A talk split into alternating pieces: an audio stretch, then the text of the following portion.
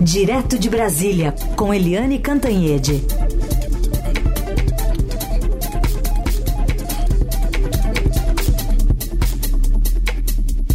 Oi, Eliane, bom dia. Bom dia, Heisen, bom dia, ouvintes. Bom, vamos começar com o julgamento de Jair Bolsonaro no TSE. É, vamos colocar um trechinho aqui para você comentar, porque no voto dele ontem, o ministro relator Benedito Gonçalves defendeu a inelegibilidade de Bolsonaro, considerando que houve ganho eleitoral indevido no fato de o então presidente ter convocado uma reunião com embaixadores para alegar que não seriam confiáveis os resultados da eleição caso ele perdesse, só se ele ganhasse. O ministro destacou no voto ainda que o encontro com os diplomatas foi parte de uma escalada de ataques à democracia e à justiça eleitoral.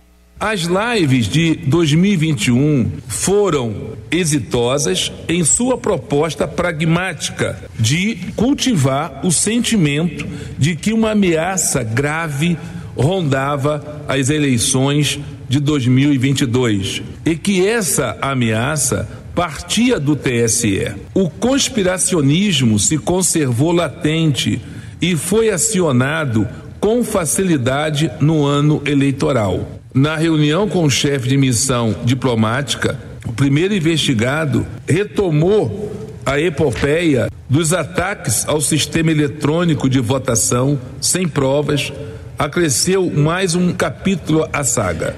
A derradeira tentativa das Forças Armadas de apresentar supostas soluções para evitar fraudes no pleito iminente.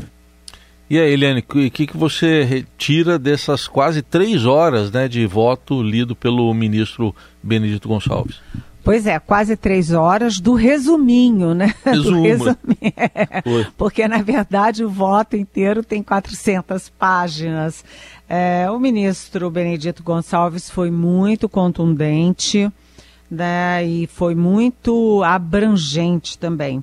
E eu acho que a coisa mais importante que ele coloca, até para se defender da tese dos advogados do Bolsonaro, de que ele, o TSE não poderia incluir a minuta de golpe que foi encontrada na casa do ex-ministro da Justiça, uh, o Benedito Gonçalves estava falando o seguinte, que essa reunião do Bolsonaro com os embaixadores estrangeiros, aliás, 72 embaixadores estrangeiros, eh, não foi uma, segundo ele, uma fotografia na parede, mas sim parte de um filme golpista, ou seja, dentro de um, gol, de um contexto golpista, né? Ou, aliás, o relator, ele falou, né, do, do flerte com o golpismo, ele falou das mentiras atrozes, das agressões violentas e considerou o Jair Bolsonaro, então presidente da República, como o único é, culpado e responsável por, esse, por essa reunião dos embaixadores. Nesse momento, portanto, ele estava indicando, ele, o relator, estava indicando que uh, fica fora uh, do, do, do, voto dele, da inele, inelegibilidade por oito anos, o vice, o candidato a vice na chapa do Bolsonaro, uh, que era o general é, Walter Braga Neto. Ele fica de fora e também o relator disse que o Ministério das Relações Exteriores e que a própria Casa Civil não tem responsabilidade nem culpa. O Bolsonaro é o único culpado, o único grande responsável por aquilo tudo que ele considera agressões violentas, a, enfim, ao Brasil, ao Brasil. Né? Agora, o relator também deu umas estocadas nos militares e nas Forças Armadas, porque ele lembrou o quanto Bolsonaro se esforçou para que os militares é, interviessem no TSE. Né, e ocupassem a função da justiça eleitoral. Né, ele contou, ele detalhou isso né, e disse, aspas, as Forças Armadas ocuparam papel central é, nesse, nesse discurso uh, e nesse flerte uh, golpista do Bolsonaro. Então, foi um voto bastante contundente. Não há surpresa na conclusão do relator. Já era bastante esperado que o relator fosse, sim, é, ser a favor da inelegibilidade do Bolsonaro. Né? O que talvez tenha chamado atenção é que ele não apenas foi a favor, mas como ele foi contundente nessa manifestação a favor da inelegibilidade. Ontem mesmo, depois do, do, do voto do relator, né, que aliás não é voto, da manifestação do relator, é, que já, é, aliás, já foi o voto, né? O voto do relator, o ministro Raul Araújo poderia ter votado, mas o ministro Raul Araújo pediu para ficar para a próxima sessão que está marcada para amanhã. Isso foi uma espécie de alívio para quem temia que ele fosse fazer um pedido de vistas. O Bolsonaro citou é, pessoalmente, diretamente, o ministro uh, Raul Araújo, que é do ST, é, STF, do STJ, é, dizendo que ele poderia fazer um pedido de vistas. Mas se ele não pediu ontem, bastaria pedir. Era um minutinho, pedir e acabou-se. Né? Como ele não pediu ontem, imaginou-se que ele é, quer fazer o voto e não pedir vistas amanhã. Né? Então, é, isso é um certo alívio, mas ainda, né, há ainda a possibilidade de algum ministro, algum outro ministro pedir uh, vistas. E o foco está muito em cima do Cássio Nunes Marques, que é o mais bolsonarista uh, dos ministros do Supremo e o mais bolsonarista, portanto, também dos ministros do TSE. Foi indicado pelo Bolsonaro e vota quase que 100% das vezes de acordo com os interesses e com a visão do Jair Bolsonaro. Mas o fato é o seguinte, Heisen e ouvintes, o destino do Bolsonaro está praticamente selado. Mesmo que tenha um pedido de vistas, esse pedido só vale por 60 dias, ou seja, é um adiamento aí uh, da agonia, porque o, o destino dele está praticamente selado, gente. Bom, Helene, a se confirmar tudo isso, o fato é que na política não tem daqui a pouco, né? O pessoal já sente ali o vento e, e já vai de acordo com o vento, né? O que, que você já está detectando de mexida no tabuleiro político, no tabuleiro eleitoral com essa situação do ex-presidente? Olha, Heisen, é, a gente trabalhava muito né, e trabalha ainda muito com a possibilidade de o Bolsonaro, apesar de inelegível, continuar sendo, uh, tendo um papel de aglutinação. Né, um papel de cabo eleitoral para os candidatos do PL uh, no próximo ano para as eleições municipais e depois para as eleições presidenciais. Mas até isso já começa a tremelicar. Quer dizer, agora tem muita gente dizendo: olha, vamos lembrar que político sem mandato e político sem horizonte é, acaba minguando. Né, o faro político é muito forte e o faro político vê para onde os ventos estão indo, né? E político que não tem mandato, que não tem é, não pode se candidatar nas próximas eleições municipais nem presidenciais. Ele vai murchando e aí o faro dos políticos vai se transferindo para quem tem horizonte, quem tem futuro. Então, o PL vai insistir muito de usar o Bolsonaro, o Valdemar Costa Neto, que é o presidente do partido, quer que o Bolsonaro viaje pelos, pelo país, reúna pessoas mas o que ele vai conseguir com isso é que as manifestações bolsonaristas em cima do Bolsonaro devem começar a minguar. Começam grandes, depois nem tanto, depois nem tanto, e aí os olhares se voltam para o futuro.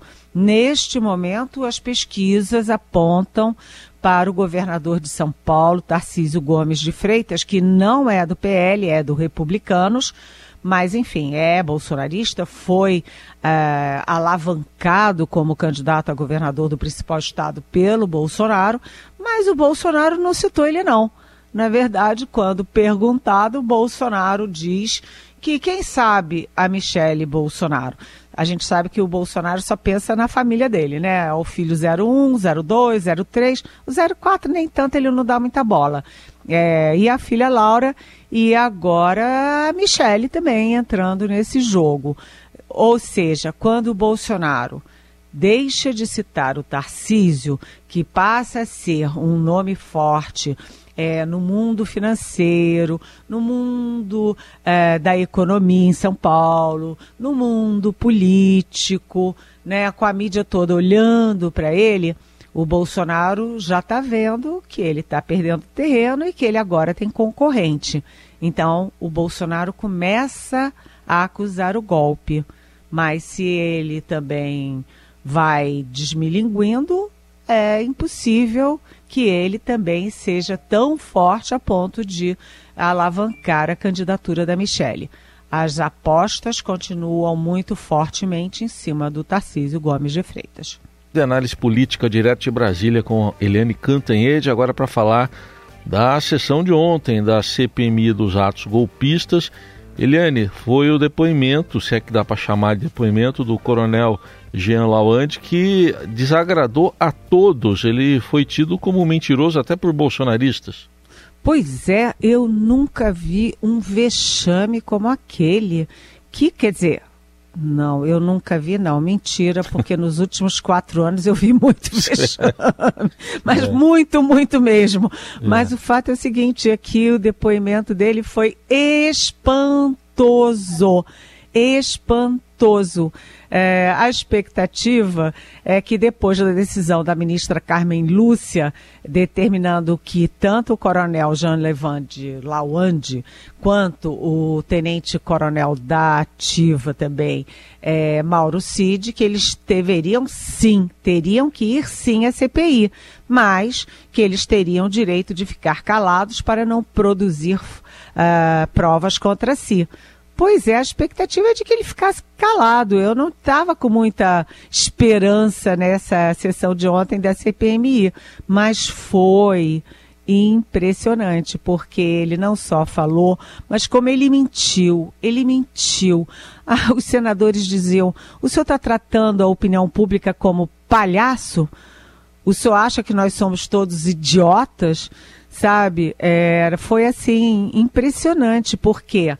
Bem, a gente, é, todo mundo, né, os senadores e todos nós, acompanhamos a troca de mensagens por celular entre o Lawande e o Mauro Cid, em que o Lawande estava ansioso, histérico ali, porque tem o presidente da República, tem que botar as Forças Armadas na rua, o presidente, ele é o comandante em chefe, é, ele tem que dar a ordem e eu quero ver o general não cumprir. Porque se general não cumpre a ordem do comandante em chefe, ninguém cumpre a ordem do general. E aí dizendo: olha, nós vamos ficar desacreditados. Ele, o tempo inteiro, atiçando o golpe e atiçando Mauro Cid para o Bolsonaro botar o exército na rua, o Bolsonaro dar o golpe. E aí, o que, que o Lawande disse? ele disse que tudo aquilo era uma pressão para o presidente da República apaziguar o país. Era para o presidente da República dar uma ordem para todo mundo voltar para casa. Gente, era não era para rir, era para chorar.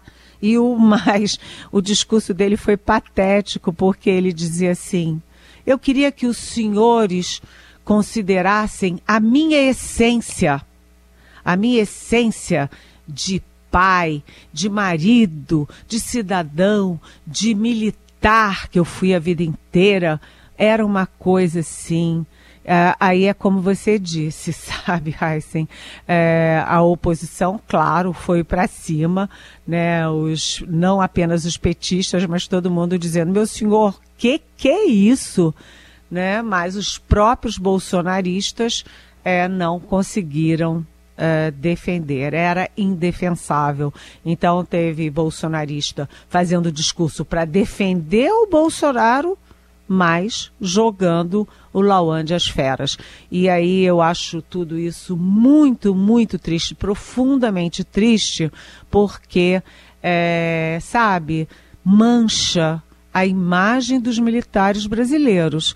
O Bolsonaro fez o desfavor de manchar a imagem dos militares brasileiros, porque aqueles vexames do Eduardo Pazuello, sabe? Uma coisa assim, aquela sabugice, aquela incompetência, aqueles erros é, na distribuição de vacina, na distribuição de oxigênio para Manaus, uma coisa horrorosa. Aquele uh, Celso, como é que era o nome dele? Elcio Franco, Isso. que era o segundo uh, do Ministério uh, da Saúde. Agora, o Mauro Cid, que era primeiro de turma, super coroado, agora se mete em todos os crimes do Bolsonaro, é, atestado de vacina, é, joias, é, vazamento de é, investigação sigilosa da Polícia Federal e agora toda essa coisa da, do golpismo. Uhum. Aquele Ailton é, Barros, ou seja, é, era a imagem dos indivíduos, dos militares, mas isso tudo, claro, que é, sabe, mancha, resvala, é, respinga na imagem das Forças Sim. Armadas. É muito triste, né, Heisen? Certamente, certamente. Aguardando Mauro Cid para a semana que vem agora.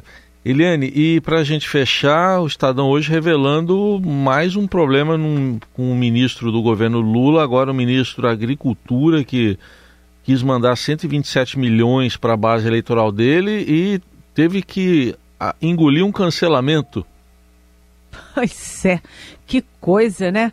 O presidente Lula está tendo muitos problemas, né? Com essa, essa base dele muito ampla, né? Ministros de vários partidos uh, ele não tem muito controle sobre a biografia desses, desses ministros. O Carlos Fávaro, uh, da Agricultura, é considerado um homem muito ponderado, um homem inteligente, uh, foi considerado um acerto do Lula.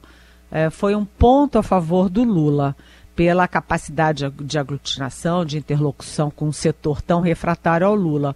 Mas espera aí, ele destinar 127 milhões para sete cidades do estado dele, que é Mato Grosso, sabe? Cada uma ficou com uma média de 18 milhões, enquanto as outras têm uma média de 600 mil.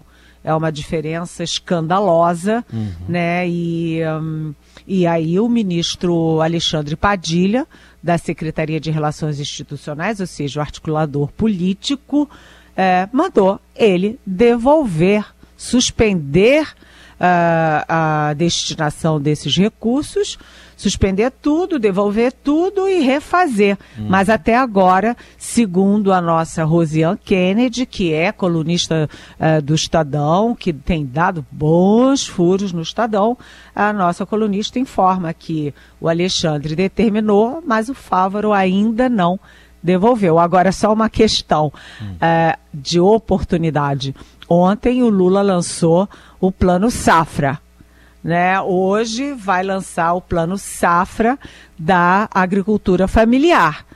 E hoje, quem é o ministro destacado para falar em nome do governo, aquela coisa fala ministro e tal, é exatamente o Carlos Fávaro, ou seja, exatamente uhum. na semana do Carlos Fávaro ele é, ele leva um, um arrastão aí, né? É isso aí. Vamos acompanhar esse caso então para ver se vai devolver mesmo. E Eliane Cantanhede analisa diariamente os principais assuntos da política aqui na Eldorado. Amanhã tem mais. Obrigado, Eliane. Até amanhã. Até amanhã. Beijão. Beijo.